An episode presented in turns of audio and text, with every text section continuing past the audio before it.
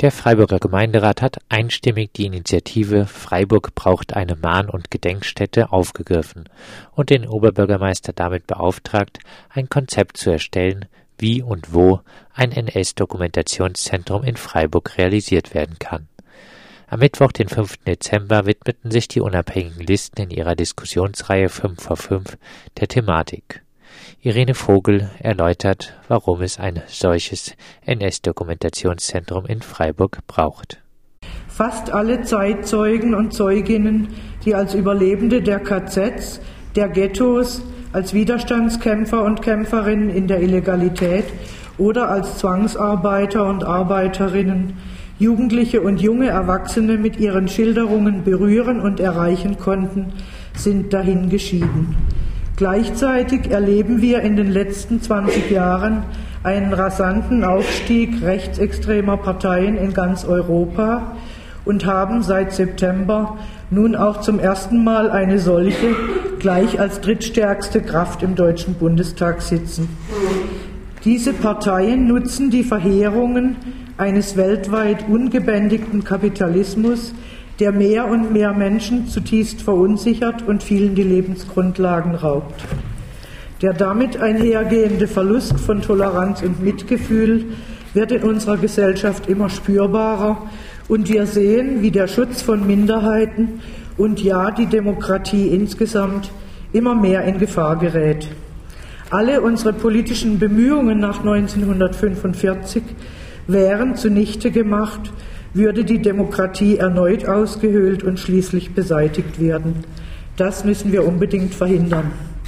Auch deshalb brauchen wir jetzt einen Erinnerungs- und Lernort in Freiburg. Den Opfern schulden wir ein lebendiges Andenken.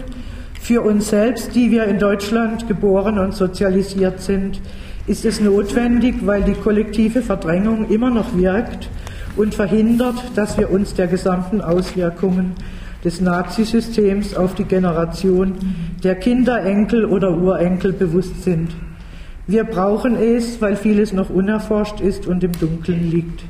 Wir brauchen es für die Besucherinnen unserer Stadt aus aller Welt und für unsere zugewanderten Mitbürgerinnen und Mitbürger, um vermitteln zu können, dass dieses Land und diese Stadt aus der Geschichte der NS-Zeit eine besondere Verpflichtung hat, und Verantwortung für den Erhalt der Demokratie trägt. Eine genaue Vorstellung, wo das NS-Dokumentationszentrum realisiert werden sollte, präsentierte der Historiker Professor Bernd Martin in der Diskussion.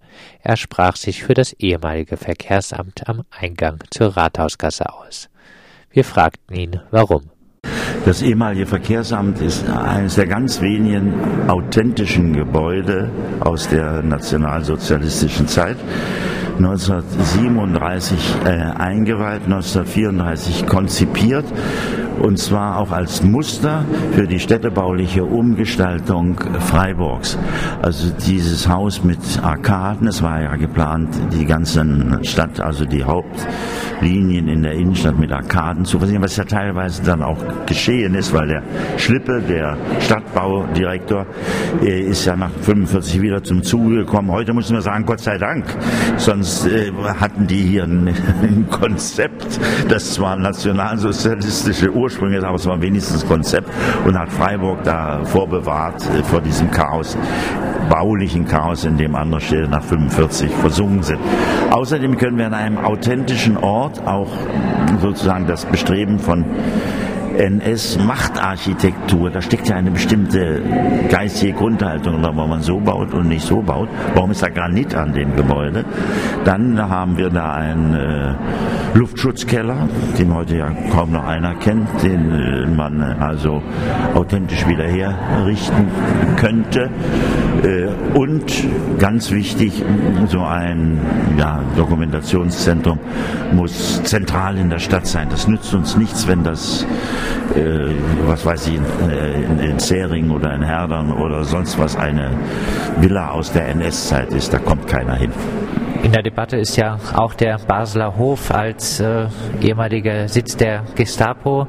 Warum nicht ja. dort das Dokumentationszentrum einrichten? Ja, also ein, äh, wir müssen, glaube ich, ein wenig unterscheiden, wie wir es auch hier in der Diskussion gemacht haben, ob wir eine Gedenkstätte wollen wo man zu bestimmten Gedenktagen Grenze niederlegt oder kleine Veranstaltungen macht, wie zum Beispiel der Platz der alten Synagoge. Am 9. November wird da des Pogroms gedacht mit Kranzniederlegung, kleinen Reden.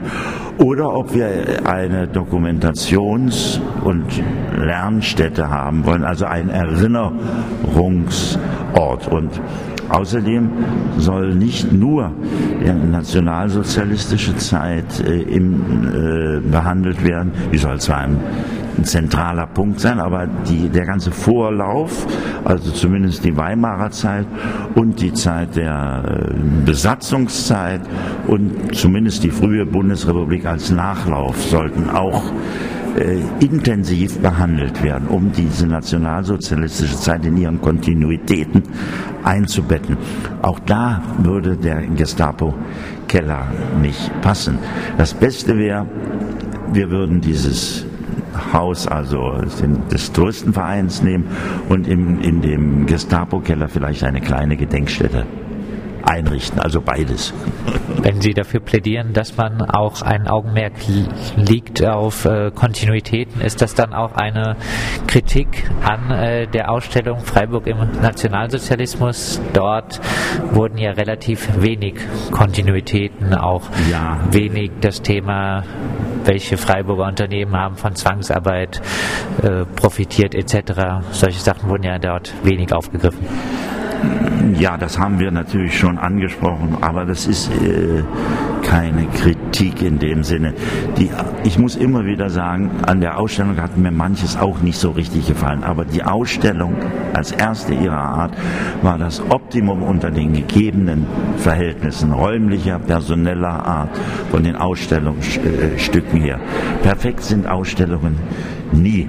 Und deswegen, wenn wir das äh, jetzt sozusagen weiterführen in so einem Gedenkhaus, dann können eben auch diese Kontinuitäten stärker herausgestellt werden und werden sicherlich auch behandelt werden. Optimistisch, dass jetzt wirklich in Freiburg in absehbarer Zeit ein Dokumentationszentrum realisiert werden kann? Ich bin da äh, ziemlich optimistisch, nachdem sich der gesamte Gemeinderat für so etwas ausgesprochen hat ähm, und äh, auch dann die notwendigen Gelder dafür bewilligt.